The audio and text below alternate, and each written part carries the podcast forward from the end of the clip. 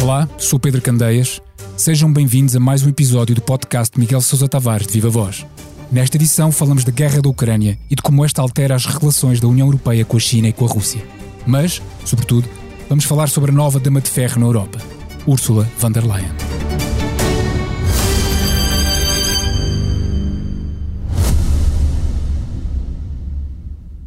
O Expresso faz 50 anos. Celebre connosco e torne-se assinante em expresso.pt.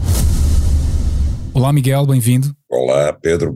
Comecemos então pelo que escreve sobre Ursula von der Leyen, a dama de ferro que se substitui a todos os líderes europeus, um dos quais, e eu passo a citar o seu texto, o patético serventuário dos americanos que é o secretário-geral da NATO. Não poupou no adjetivo.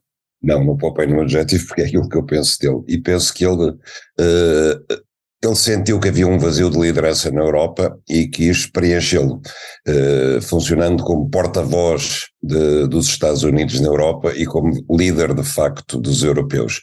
Já há muito tempo que Jens Stoltenberg tem falado em nome da Europa, nomeadamente sobre aquilo que deveriam ser as relações da Europa com a China, antecipando-se em seis meses ao discurso que van der Leyen fez a semana passada sobre as relações sino-europeias e nós temos visto que o Stoltenberg tem estado em todas as cimeiras europeias, em, não apenas nas cimeiras da NATO, mas também nas cimeiras europeias, nas cimeiras do G7, etc. Todas as cimeiras internacionais, ele participa como se eh, houvesse eh, os Estados Unidos, houvesse a Europa e depois houvesse a NATO como parceiro em pé de igualdade com todos os outros. Ele conseguiu, de facto, não apenas, obviamente, com o apoio dos americanos, restaurar aquilo que, que, Macron tinha definido como um, um, organismo em morte cerebral, que era a NATO, conseguiu restaurá-la, mas conseguiu, impor à Europa a política externa da NATO como política externa europeia e como política de defesa oficial da NATO. E agora, subitamente, Uh, no meio desse vazio que Stoltenberg tinha preenchido, van der Leyen, com um discurso uh, verdadeiramente determinante, assumiu-se como líder europeia em termos de defesa e em termos de política externa, o que estatutariamente não lhe cabia a ela, mas tinha o Comissário Europeu para as Relações Externas, que é Josep Borrell, que também é, digamos que é uma figura de estilo, não tem sido propriamente uma figura determinante, nem tem um pensamento estruturado sobre política externa europeia, e van der Leyen chamou a si essa responsabilidade, e eu acho que é uma vantagem em relação a Stoltenberg, porque Ursula von der Leyen é de facto mais consistente, mais elaborada e sabe mais sobre, sobre a Europa do que Stoltenberg.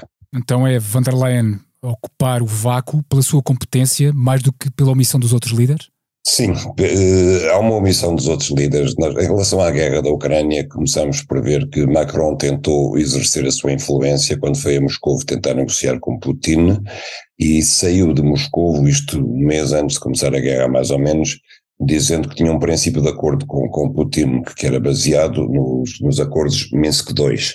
E Putin respondeu na altura, eh, ok, eu e Macron estamos de acordo, mas Macron não representa a NATO, nem representa a posição dos Estados Unidos. E de facto Macron foi desacreditado por toda a Europa e foi desacreditado pela NATO. E o mesmo aconteceu com Olaf Scholz, o chanceler alemão depois. E a partir daí como que desapareceu a Europa, de, a posição europeia em relação à guerra da Ucrânia e começou, começou, começou a se impor a posição dos Estados Unidos e da NATO, veiculada por Stoltenberg. Ursula von der Leyen foi atrás, mas nunca assumiu claramente que falasse em nome de toda a Europa. Falava em nome dos líderes europeus, falava em nome de uma, de uma opinião dominante, mas nunca passou a definir a política europeia eh, como um todo. E só o fez agora na véspera de visitar a China, em que ela de facto definiu não apenas o que é que deveria ser a política externa da Europa em relação à China, mas também a política comercial e a política de defesa, e fê-lo em termos não apenas de um discurso interno para os europeus, mas de um discurso virado para a China. Ela mandou recados para a China, mandou avisos para a China e mandou, em minha opinião, até algumas ameaças subreptícias lançadas à China. E o que é que muda então com esta nova posição de van der Leyen relativamente à Rússia e à China? E o que é que isto muda também na vida dos europeus? Bom, o que muda de essencial, eu acho que, que, a Europa está adormecida, está profundamente adormecida e ainda não percebeu o que lhe está a acontecer. O que muda fundamentalmente é que a Europa passou a ter uma política externa que está a reboque da política externa dos Estados Unidos e da NATO. A NATO passou a ser um veículo da política externa americana. Já o tínhamos visto no Iraque e já o tínhamos visto no Afeganistão. Aí, com a justificação de que os Estados Unidos tinham sido atacados no 11 de setembro e havia que mostrar solidariedade para com um país que tinha sido atacado dentro de sua própria casa. Isso justificou que a NATO ultrapassasse o seu limite geográfico e estatutário, que é o Atlântico Norte, a Europa e o Atlântico Norte. E por isso fomos ao Afeganistão e por isso fomos ao Iraque. Neste momento, os Estados Unidos têm claramente definido que o seu inimigo futuro e estratégico é a China e o Pacífico. É a sua área de atuação. E a NATO está a virar-se também para o Pacífico. O Stoltenberg já o tinha dito e o Ursula von der Leyen acaba de o dizer também. E, portanto, isso envolve a Europa numa guerra que não lhe diz respeito, num confronto que não lhe diz respeito. Isso obriga a Europa, inclusivamente, no, pelo discurso de von der Leyen, a rever toda a sua política comercial e de colaboração com a China e fica dependente dos Estados Unidos até em matéria de trocas comerciais, em matéria de cooperação económica. Uh, repare que terça-feira Anthony Blinken, o secretário de Estado americano, esteve em Bruxelas numa cimeira com a Europa sobre energia e ele gabou-se de uh, estar a, a, cooperar com a Europa em termos de energia. Gabou-se, disse que os Estados Unidos, por exemplo, forneceram no ano passado 45% uh, eh, das necessidades de gás liquefeito à Europa. Ora bem, nós temos ouvido dizer que a Europa não pode estar dependente, uh, muito dependente de uma única fonte de energia, seja ela de onde vier. E neste momento estamos dependentes em matéria de gás de 45% do gás importado dos Estados Unidos. Sendo que esse gás importado dos Estados Unidos, qual felizmente não importa gás dos Estados Unidos, é substancialmente mais caro do que o gás que, que, que, a Europa importava da Rússia através dos oleodutos, dos gasodutos do Nord Stream 1 e do Nord Stream 2, que, como sabemos, foram convenientemente sabotados. E, portanto, neste momento, até em termos de energia, a Europa está na mão dos Estados Unidos substancialmente, principalmente. E vai estar também em termos de alimentos, em, eh, em termos de importação de tecnologia. Se fecharmos uma vez fechado o mercado da Rússia, devido às sanções, se se fechar também o mercado da China, a Europa fica completamente na mão dos Estados Unidos em termos comerciais e económicos, para não dizer já também em termos de defesa. Em termos de defesa, a NATO exige à Europa um esforço brutal de rearmamento, de maiores eh, gastos com a defesa, para confrontar a Rússia, ao mesmo tempo que não temos a certeza que a administração americana esteja disposta a atravessar-se pela Europa na defesa territorial da Europa, sobretudo se a seguir a Biden voltar uh, Trump, que, como se sabe, Trump não era um, um, um particular defensor da NATO, sobretudo no engajamento da NATO em defesa da Europa. Portanto, a Europa no fundo, prescindiu de ter uma defesa própria, prescindiu de ter uma política externa própria e vai a caminho prescindir de ter uma, uma política económica internacional própria. Está a caminhar para o abismo, de olhos fechados, porque está a reboque da política dos Estados Unidos. E nem sempre, eh, ou muitas vezes, a política dos Estados Unidos confere com os interesses europeus. E neste momento somos nós, europeus, que estamos a pagar a grande fatura da guerra da Ucrânia. E quando olhamos à roda, nós só vemos é perspectivas da guerra continuar indefinidamente, porque enquanto que a guerra eh, serve os interesses dos Estados Unidos, que são os grandes vendedores de armas, são os grandes vendedores de energia e são os grandes vendedores de alimentos, a Europa é quem paga a fatura de tudo isto. E, portanto, em vez de vermos a Europa engajada em tentar negociações de paz, Devemos a senhora van der Leyen a visitar a China para dizer aos chineses que o plano de paz deles não serve para nada, como tem dito de todos os outros planos de paz. Além disso, o Miguel também fala uh, numa súbita mentalidade de pensamento único relativamente à Rússia e à China, que são os, e passo a citar outra vez, vistos como os hereges do pensamento uh, liberal. Por que é que isto aconteceu? Pedro, o Francisco Assis do PS dizia, tinha uma coisa numa conferência que eu estou inteiramente de acordo. Ele dizia, a democracia não é exportável. Ou seja, nós somos uns privilegiados, e é um privilégio de que eu gostaria de não abdicar, que é viver em países que são de facto democracias liberais, respeitadores dos direitos humanos, das diferenças, não temos, não temos eh, tribunais políticos, não temos perseguição política, temos liberdade de imprensa, temos direitos do homem, etc. Agora, o nosso modelo, que nós achamos que é o melhor, não tem que ser imposto à força aos outros, a culturas e civilizações diferentes, com tradições diferentes. Pode-nos parecer estranho que haja quem eh, não, não prefira viver assim, pode-nos parecer uma violação que haja regimes que impõem aos seus povos modos de vida diferentes. Agora, nós não temos que ser os novos cruzados que temos que impor a democracia ao mundo inteiro. Porque, até porque se o fizéssemos, tínhamos que começar por alguns países europeus, como a Polónia, a Hungria ou a Turquia, que faz parte da União Europeia, onde propriamente não, não existem democracias de pleno direito. E, portanto, o que eu me pergunto é porquê esta súbita cruzada em defesa daquilo que chamam as democracias, o sistema democrático liberal internacional, quando nós vivemos mais de 50 anos em Guerra Fria, com, confrontando quer a China, quer a Rússia, com líderes que eram muitíssimo mais perigosos do que são Xi Jinping ou Vladimir Putin, eh, líderes como Stalin, como Brezhnev, como, como Khrushchev do lado russo, ou como Mao Tse-tung do lado chinês, e foi possível estabelecer com eles pontes, estabelecer com eles diálogos, estabelecer com eles o mínimo de entendimento que permitiu manter a paz, apesar de estarmos num mundo nuclear e com potências nucleares perigosíssimas, e neste momento parece que caminhamos, e toda a gente fala disso abertamente, como se fosse uma banalidade, para uma situação em que se fala de uma potencial guerra nuclear uh, por causa da Ucrânia e de uma futura inevitável guerra nuclear no Pacífico entre a China e os Estados Unidos. E eu pergunto-me que líderes são estes? Quer dizer, o, o que é que mudou assim tão essencialmente para que se fale da maior das banalidades, uma eventual guerra nuclear, e para que toda a gente esteja apenas concentrada em aumentar os gastos com a defesa, em aumentar mais o, o, as armas nucleares, em vez de se concentrar com aquilo que são os, os, problemas verdadeiramente que interessam ao mundo e que são os problemas mais prementes do planeta, como são as desigualdades, como são as epidemias, as doenças, as alterações climáticas, etc. Será que esta mudança de mentalidade de que fala poderá estar relacionada com, com a própria fraqueza da Europa, que também escreve uh, várias vezes?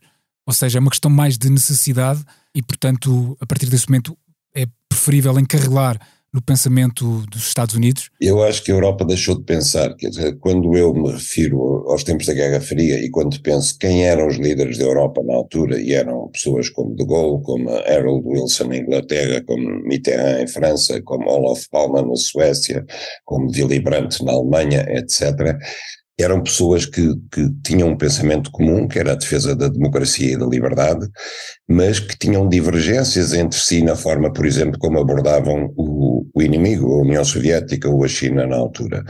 E essa diversidade de pensamento enriquecia eh, a Europa e, e, permitia que a Europa tivesse, por exemplo, países como a Suécia, ou como a Noruega, ou como a Dinamarca, que eram países que acolhiam Uh, os movimentos, os movimentos anticoloniais, por exemplo, que combatiam com, contra Portugal em África, que acolhiam dissidentes russos, que acolhiam uh, combatentes pela democracia no mundo inteiro. Hoje em dia, quando nós vemos uh, a Finlândia e até a Suécia predispostos a entregarem os dissidentes turcos à Turquia a troco de entrarem na NATO, nós percebemos que há um pensamento único, dominante, que esmaga todos os outros e que as vozes que, que se, mesmo as vozes que falam contra a necessidade de acabar com esta guerra, porque não é assim tão difícil não só acabar com a guerra, mas é, teria sido ainda mais fácil ter evitado que a guerra começasse, essas vozes quase que são tratadas como traidores. Macron quase que foi tratado como traidor em França.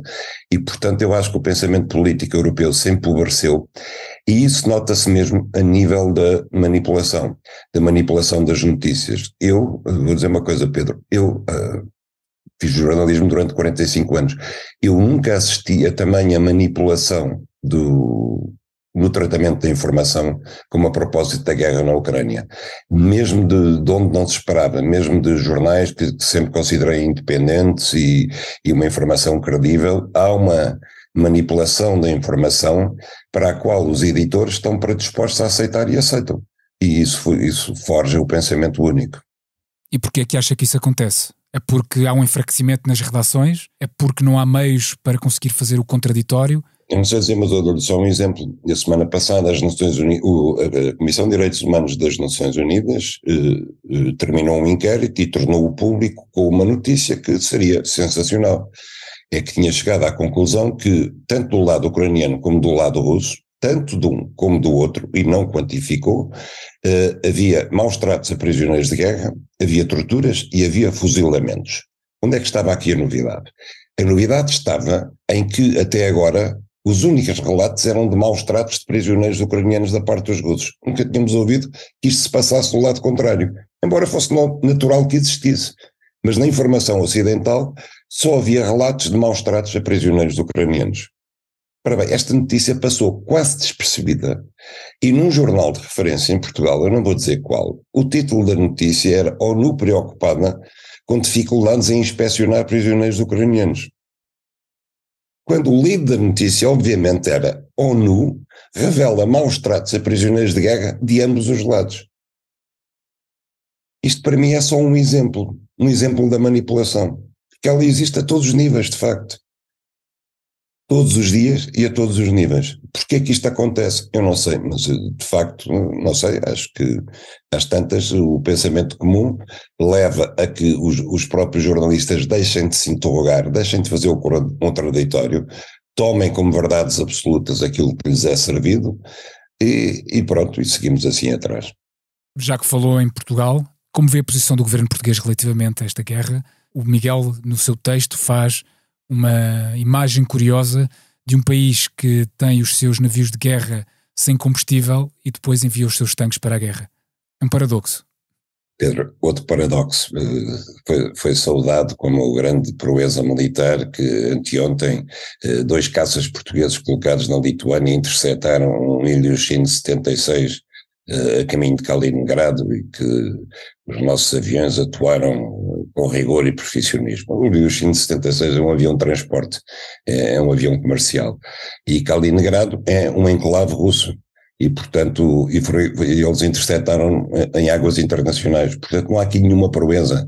Isto, isto eh, se virarmos a informação ao contrário, isto é como se dois caças eh, russos tivessem interceptado um avião da TAP a caminho da Ilha da Madeira. E nessa altura nós teríamos dito que estávamos perante um, um ato provocatório de guerra. Relatado pelo nosso ponto de vista e pela Força Aérea Portuguesa, parece que nós tivemos um ato de heroísmo militar quando não tivemos. Isto é completamente absurdo. Agora, de, sobre o envolvimento de Portugal, é claro que ninguém se questionou. E eu acho extraordinário, de facto, porque no dia tivemos o, o navio Mondengo, que saiu para, em patrulha, já tinha tido uma avaria, saiu em patrulha e faltou-lhe o combustível, que é uma coisa que eu não consigo imaginar, como é que é possível. Quer dizer, porque dizem que se avariou o indicador do nível de combustível. Mas eu pergunto, avariou-se no alto mar? Eh, mas saberia no mar quer dizer que estava bom quando saiu. E se estava bom, o comandante não olhou para ver quanto combustível é que tinha? Ou então eh, já estava avariado em terra e o comandante saiu sem ver que estava avariado? Como é que é possível que um navio de guerra saia para o alto mar sem saber que combustível é que tem?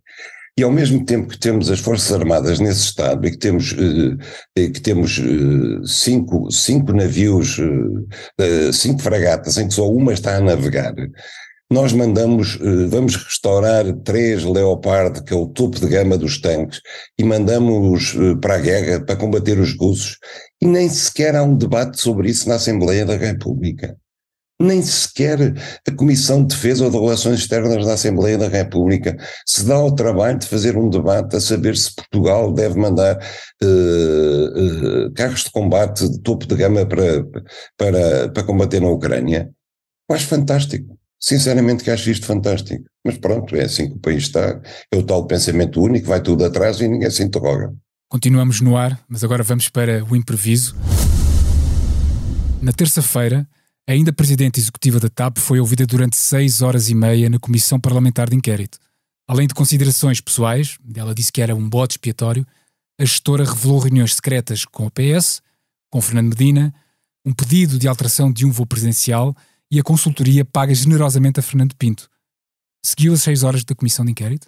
Olha, Pedro, uh, há muitas coisas a considerar sobre o que ela disse. A primeira coisa que eu faço, e eu posso dizê-lo agora, não é posterior, é porque na altura eu ainda estava no ativo e quando ela foi nomeada eu tive a ocasião de interrogar o ministro uh, Pedro Nuno Santos e eu perguntei-lhe como é que depois de nove, nove meses de scouting à procura do, de um CEO para a TAP, a escolha tinha recaído de uma pessoa cuja experiência era uh, a gestão de uma companhia aérea regional inglesa, que aliás tinha ido à falência, que vinha administrar uma companhia de bandeira de um país sem falar a língua do país e que falava um inglês macarrónico, como se viu ontem na Assembleia da República. E ele disse-me que achava aquilo, achava perfeitamente banal, e não sei quantos, e que ela tinha competências, etc. Eu ontem eh, percebi que ela de facto não tinha nenhumas competências, se dúvidas houvesse, ela não tinha nenhumas competências. Não, não, eh, eu percebo que ela invocava que não sabia quem é que devia reportar, que os aspectos jurídicos lhe escapavam, escapava-lhe tudo isto e mais alguma coisa. E hoje, ouvindo o, o início da, da inquirição de, de Alexandra Reis, da administradora despedida, eu voltei-me a perguntar uma coisa. Porquê que havia necessidade de despedir Alexandra Reis? Uh, Cristina Ovnier sempre disse que havia divergências em relação à execução do plano de reestruturação. Ok, mas divergências quer dizer diferentes pontos de vista. Mas isso é razão para despedir uma administradora? Numa administração não há sempre divergências de pontos de vista. É muito fácil usar 500 milhões de euros do, dinheiro dos contribuintes para despedir uma pessoa com quem, de quem não se gosta, ou, ou, com quem se tem divergências. Agora, o nosso dinheiro não está à mercê de desentendimentos da senhora CEO com uma administradora. E ela não passa disso, diz, havia divergências sobre a execução do plano de reestruturação. Ok. Também ouvi Alexandra Reis hoje dizer que quando o, quando a nova administração presidida por Cristina Ronier entrou em funções e quando o plano de reestruturação começou a funcionar, ela, Alexandra Reis, que já lá estava, com outro administrador, já tinham posto a TAP em situação de poder começar a ser reestruturada porque uh, a urgência financeira já tinha sido ultrapassada, a TAP já estava mais ou menos capitalizada e já tinha condições para começar a ter lucros. Isto disse Alexandra Reis. Aquilo que eu sei é o seguinte, tudo visto e ouvido. Alexandra Reis vai devolver os 500 mil euros que recebeu e Cristina Ovnier vai ganhar 2 ou 3 milhões de indemnização e de bónus por ter sido despedida. É uma grande jogada, eh, saímos a perder novamente e, e, e percebe-se que em tudo isto uh, o amadorismo, a falta de, de, de brio, a falta de responsabilidade com que este governo geriu o dossiê TAP uh, desde que resolveu renacionalizá-la é de bradar aos céus. É verdadeiramente de bradar aos céus. Eu espero que não haja qualquer futuro político para todos os implicados governamentais, políticos na gestão da TAP. Acha que Fernando Medina fechou este dossiê? Até agora, eu devo dizer com toda a honestidade, ainda não vi nada que possa dizer que Fernando Medina uh, esteve diretamente implicado nisto. Ainda não vi nada que, que, que, nem ele nem João Leão, ainda não vi sinceramente nada que dissesse que eles tiveram conhecimento, autorizaram isto ou autorizaram aquilo. Ainda não vi nada sobre isso. Agora, a nível do, do, do, dos, do, do, dos outros membros do governo, nomeadamente o secretário de Estado das Infraestruturas, ministro, o ex-ministro Pedro Nuno Santos, etc. Isso parece-me evidente, não é? O melhor é se calhar manter os cintos apertados até que o sinal de voo se apague. Sim, mas neste Cristina Ovnier disse-me que, eh, disse ontem no Parlamento que desde que foi despedida ninguém mais falou com ela, ninguém lhe deu uma diretriz e a TAP neste momento está numa, numa, numa fase crítica da sua gestão, que é planear os planos de voo para o verão, que é uma fase decisiva. Portanto, neste momento, segundo percebi, a TAP está como um avião que nem sequer vai em piloto automático, vai sem piloto a bordo. Esperemos que não se despenhe. Exatamente. Termina assim então o podcast Miguel Sousa Tavares Viva Voz. A sonoplastia foi de João Martins e eu sou o Pedro Candeias. Na próxima semana, cá estará de novo a Paulo Santos. Boa Páscoa.